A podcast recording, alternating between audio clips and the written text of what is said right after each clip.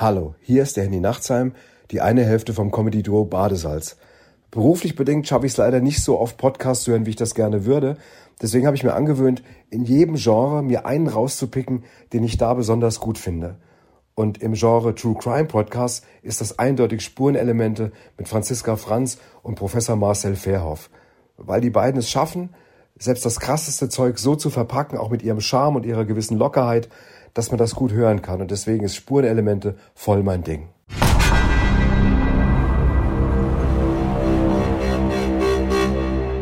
Spurenelemente.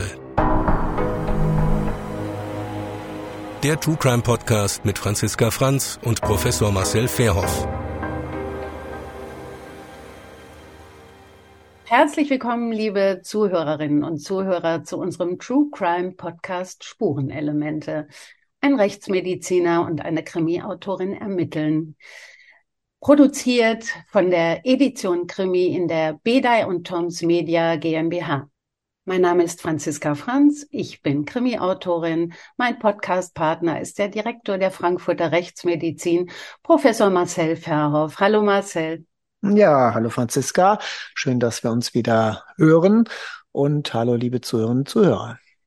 Ja, wir haben uns noch einmal für einen Fall entschieden, der wie damals die Kettenhofwegmorde auch im Kettenhofweg Genau, der, der, Kettenhofweg, ne? Das war, ja. als du damals vom Kettenhofweg anfingst, äh, ist mir sofort dieser Fall in den Kopf gekommen, der mir persönlich näher lag, aber das werden wir später noch hören. Und erst dann kam ich auf den Fall gedanklich, den wir ja längst hier im Podcast bearbeitet haben.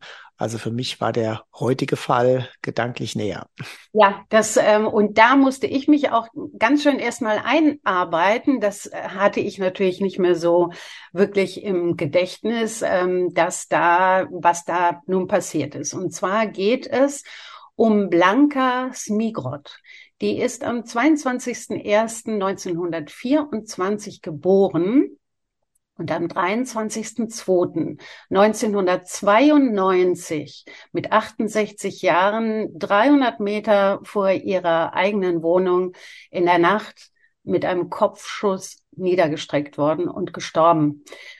Ähm, Blanka Smigrod ist in Oberschlesien geboren und hat sage und schreibe im Krieg vier KZs überlebt. Sie ist später 1950 mit ihrem Mann Sascha Feldmann nach Israel ausgewandert, fühlte sich da auf einmal sehr glücklich nach all dem, was sie erlebt hatte.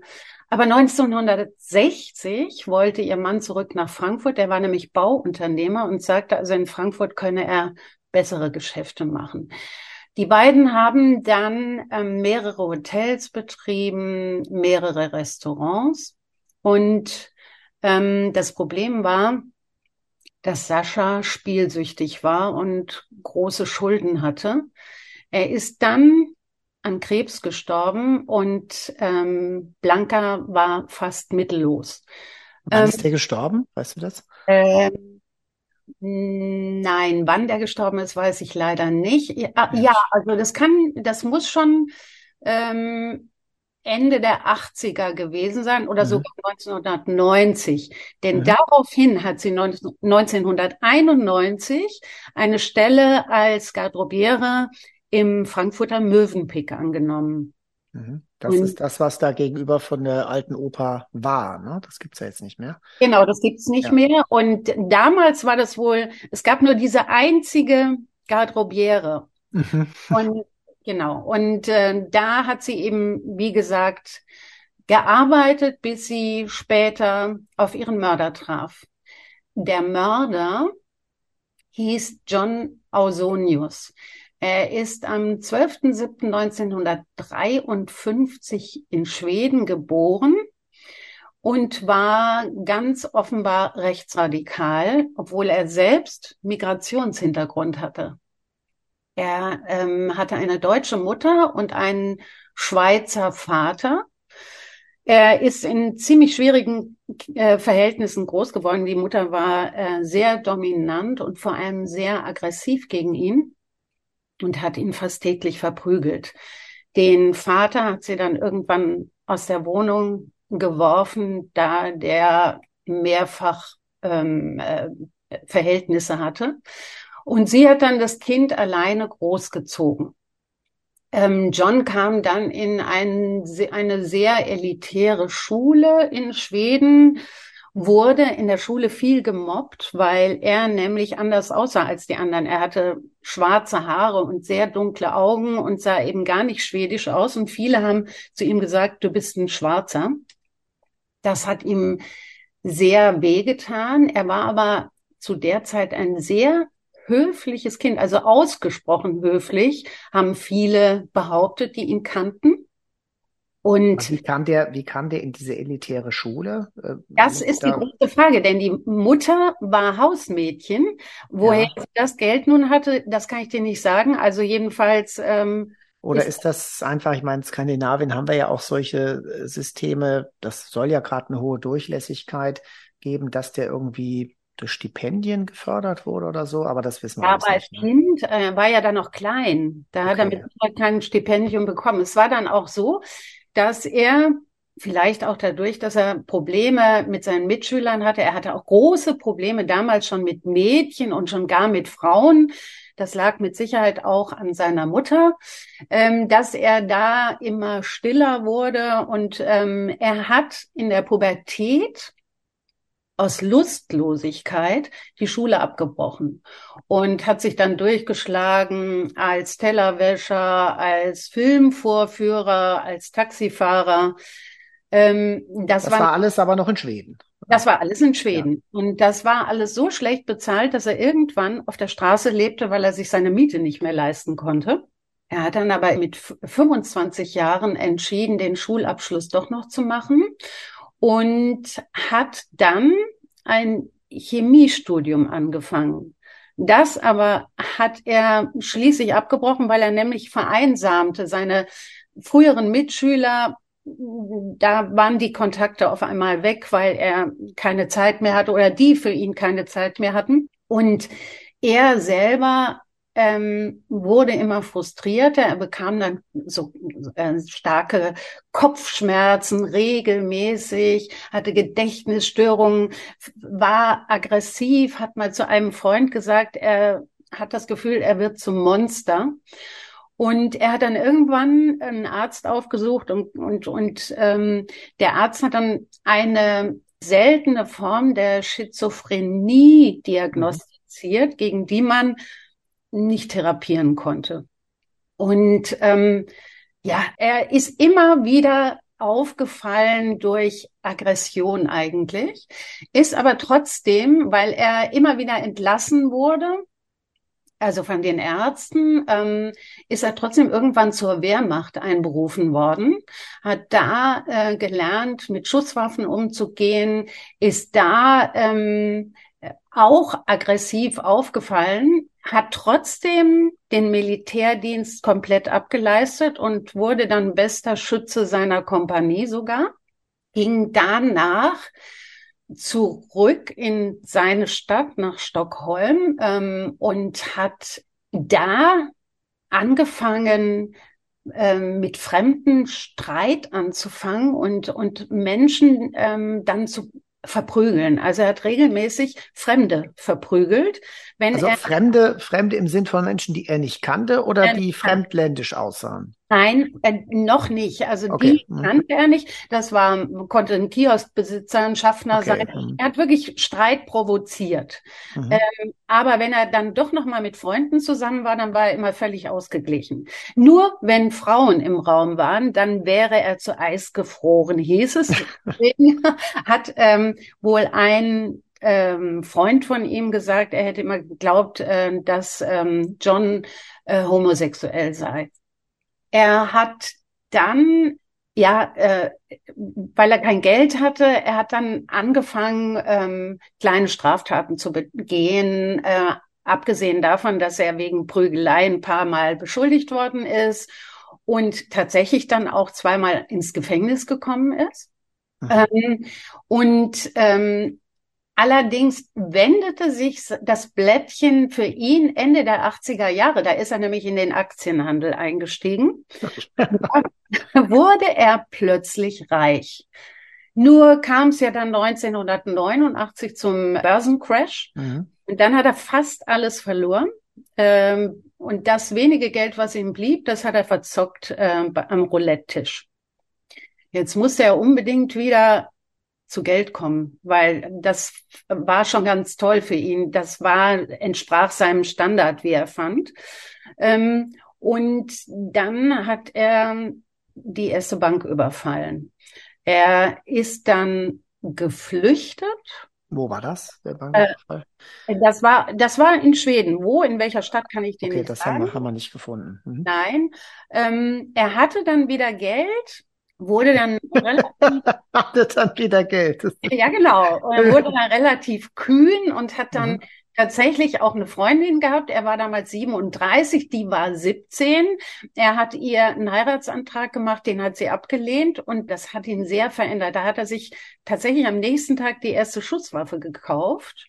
Ähm, dann hat er später noch mal eine Freundin gehabt, auch die hat ihn irgendwie abgelehnt und fünf Tage später hat er zum ersten Mal auf einen Menschen geschossen. Er hat dann elf Mordversuche gemacht. Ähm, er hatte damals ein Gewehr mit einem, wie hieß das, mit einem Laser, ähm, ne?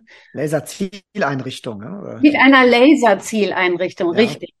Und ähm, da, weil er aus ziemlicher Ferne schoss, hat er wohl nur einen Menschen wirklich getötet, die anderen allerdings zum Teil schwer verletzt. Es waren alles Zuwanderer. Ähm, und dann ist er aus Schweden geflüchtet nach Deutschland. Er hat sich in Deutschland, in Dresden, äh, einen neuen Ausweis gekauft, also mit falschem Namen, ist dann über Frankfurt geflohen, hat in Frankfurt im Mövenpick kurz ähm, Rast gemacht, sage ich mal, und hat dort seinen Mantel abgegeben.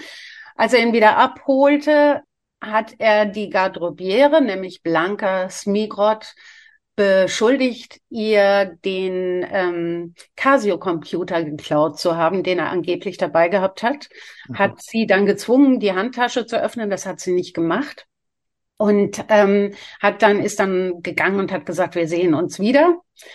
Drei Tage später oder zwei Tage später ist er hat er sie tatsächlich wieder gesehen. Sie ist nämlich nachts äh, von der Arbeit zu Fuß nach Hause gegangen in den Kettenhofweg. Dort hat er sie mit dem Fahrrad verfolgt und erschossen. Ein Zeuge hat dann gesehen, dass er ihr, dass er sich über sie gebeugt hat und ihr die Handtasche weggenommen hat und er ist dann geflohen.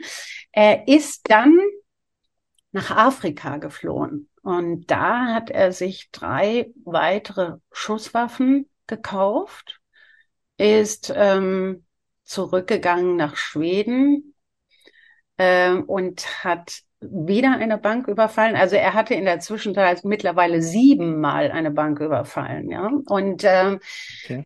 bei diesem letzten Banküberfall ist er auf frischer Tat ertappt worden und dann ähm, festgenommen worden. Er ist dann später in Schweden verurteilt worden zu leb lebenslangem Gefängnis mit besonderer Schwere der Schuld. Erst später konnte man ihm überhaupt diese Attentatsversuche oder diese Mordversuche nachweisen. Mhm. Aber interessant ist eben, dass erst, ich glaube, es waren 25 Jahre später, der Mord an Blanka Smigrod aufgeklärt wurde, der nämlich dann ja wohl auch auf sein Konto ging. Mhm. Wann, wann war die äh, Flucht nach Deutschland? Hast du das rausgefunden? Ähm, ja, das war 1991. Okay, also dann nach der, direkt ein Jahr nach der Wiedervereinigung. Richtig. Okay. Ja. Ja, das war, äh, das ist eine sehr, sehr spannende Geschichte. Ich habe natürlich viel recherchiert und habe dann, es gibt einige Artikel, da heißt es, hätte er nicht so eine schwere Kindheit und das ist ja oft so, ne? Ja, genau, das ist oft so. Und ein so schlechtes Verhältnis zu Frauen gehabt wäre, wären diese Menschen vielleicht alle nicht ähm, angeschossen oder der eine erschossen worden. Er hat übrigens behauptet, dass das, äh, dass er überhaupt nicht politisch motiviert war. Das sei, er wollte nur ablenken von seinen ähm, Banküberfällen und die, die Ermittler auf eine falsche Spur locken. Das wäre dann allerdings äh, gar nicht so verkehrt gewesen, denn er fand es sowieso, äh, dass man den Menschen, die den Zuwanderern Denkzettel verpassen müsste und sie davon abhalten müsste, einzureisen nach Schweden. Und so konnte er dann da in seinen Augen gleich noch was Vernünftiges machen. Okay, aber dann hat er ja doch letztlich diese, Natürlich. ich jetzt mal Er hat es ja, ja klar. Er hat es nur behauptet. Ja, Okay. aber klar hatte er natürlich diesen und er war rechtsradikal. Ja, Ja, es ist schon eine wirklich erstaunliche Biografie, ne, mit verschiedenen Ja. Höhen und Tiefen und dann auch so der, der Börsencrash mit dabei, von Mhm. der Kindheit angefangen. Ja, ist schon verblüffend. Und die andere Biografie ist natürlich nicht minder. Ich meine, die ist jetzt ein bisschen kürzer gekommen von der, von der Blankards Mikrot. Aber wenn man sich das vorstellt, was die mitgemacht hat, ne, als, äh, Ja. als Jüdin und äh, sie war ja dann hinterher auch israelische Staatsbürgerin äh, zum Zeitpunkt des Todes, Ja. ähm, mit, mit der Verfolgung KZs überlebt, ja, und dann praktisch auf so einen Menschen mit dem Hintergrund treffen, das ist schon ein ganz erstaunliches Schicksal auf beiden Seiten. ja. Man fragt sich, also er hat sie dann wohl da, als er ihr da ähm, unterstellte, den Computer gestohlen zu haben, hat er sie wohl Mhm. rassistisch beschimpft. Und da fragt man sich natürlich, wie konnte er wissen, dass sie ähm, keine Stimmt, ja, stimmt. Und äh, dann hieß es, naja, vielleicht hat er die Nummer auf ihrem Unterarm gesehen, die KZ-Nummer. Ähm, man weiß es nicht. Andererseits wird sie vielleicht nicht ganz reines Deutsch gesprochen haben. Das kann sein, dass sie ein bisschen anderen Akzent hatte, dass es das war, was ihn gereizt hat. Also das ist eben eine Sache, die man leider nicht mehr sagen kann. Hm. Ja, da, genau. Das, und hat er sie gekannt? Wie lange hat er sie überhaupt gekannt? Wie lange war der zu der Zeit eigentlich in Deutschland? Konnte man das recherchieren? kurz. Also das Ja. waren ja drei Tage dazwischen, zwischen diesen beiden Ereignissen, also der Behauptung, dass der, der Taschenrechner oder dieser Taschencomputer entwendet worden sei und dann drei Tage später. Und wie lange davor war er in Deutschland angekommen oder in Frankfurt angekommen? Äh, Also er muss wirklich in Frankfurt nur diese paar Tage gewesen sein. Okay. Er war vorher in Dresden für diesen, ähm, für diesen Ausweis und hatte Mhm. wohl schon damals vor, nach Afrika zu gehen, weil ihm das Apartheid-Regime gut gefallen hat, hieß es. Das ist nicht zu glauben. Ja. Ja. Und, ähm, und wie gesagt, und da muss er wohl entschieden haben, er muss zurück und muss sehen, dass er da wieder an Geld kommt, als er sich da eben diese drei Schusswaffen gekauft hat. Und ähm, übrigens auch eine Sache, er hat den Mord Mhm. an Blanka Smigrod nie zugegeben, aber es war klar, dass es seine Waffe war und er hat dann behauptet, ja, das gibt er zu, aber die Waffe hat zu dem Zeitpunkt ihm gar nicht mehr gehört. Ja, war dann weg. Und ist die Waffe später, ja, wie ist die eigentlich gefunden? Na gut, aber das werden wir vielleicht noch, Ja. das werden wir vielleicht Ja, noch überhaupt klären. Genau. Ja, aber das ist wirklich, also das ist ein, ich habe auch ähm, bei meiner Recherche dann gedacht, mein Gott, also das ist, was dieser Mann ähm, für, für, eine, für eine Geschichte hat, das ist unglaublich. Eben, ich meine, sie selbstverständlich auch, ganz klar, aber ich meine, dass sie nun ausgerechnet einem solchen Mann, ähm, also ein Opfer von einem solchen Mann werden musste, das ist ja wirklich un, eigentlich unfassbar. Er hat Mhm. übrigens dann später als er zu Geld gekommen war, seine Haare gefärbt, so helles ging und blaue Kontaktlinsen getragen und ist dann, hat dann auch die schwedische Staatsbürgerschaft endlich angenommen. Ja, verrückte und äh, wirklich ergreifende Geschichte eher. Und äh, der Kettenhofweg, ja, als, als Schlagwort, ja, aber sonst ist, glaube ich, im Kettenhofweg nicht mehr viel passiert, außer Nein. diesen beiden Ich glaube, das war's Aber das reicht Ja, dann- auch. Ja. Ja, sie hat dann 22 übrigens eine Gedenk, wurde eine Gedenktafel für sie errichtet. Mhm. Ecke Kettenhofweg Niedenau. Mhm. Mhm. Und äh, das hat noch der damalige Oberbürgermeister Feldmann gemacht. Und ähm, ja, Er hat aber, der Mann hieß ja Feldmann von ihr. Ja, ich weiß nicht. Zufälligkeit. Ich, wusste, dass, ich weiß, okay. ich habe nicht rausgefunden, ob okay. die was miteinander zu tun, zu tun gehabt haben. Ja, ja, ich denke, das war jetzt so diese Einleitung dafür und dann bin ich natürlich sehr gespannt auf die nächste Folge, in der du natürlich sehr viel wahrscheinlich berichten wirst. Ähm, ja, ich kam ja dann auch völlig überraschend zu dem Fall, ja, und äh, wie man ja sieht, äh, 1992 passiert. Ich kam ja erst 2013 nach Frankfurt und wieso ich damit zu tun hatte, das werden wir dann beim nächsten Mal klären. Genau. Dann ähm, sagen wir ja bis zum nächsten Mal, liebe Zuhörerinnen und Zuhörer. Und ich bin auch total gespannt aufs nächste Mal. bis dann. Gut. Tschüss.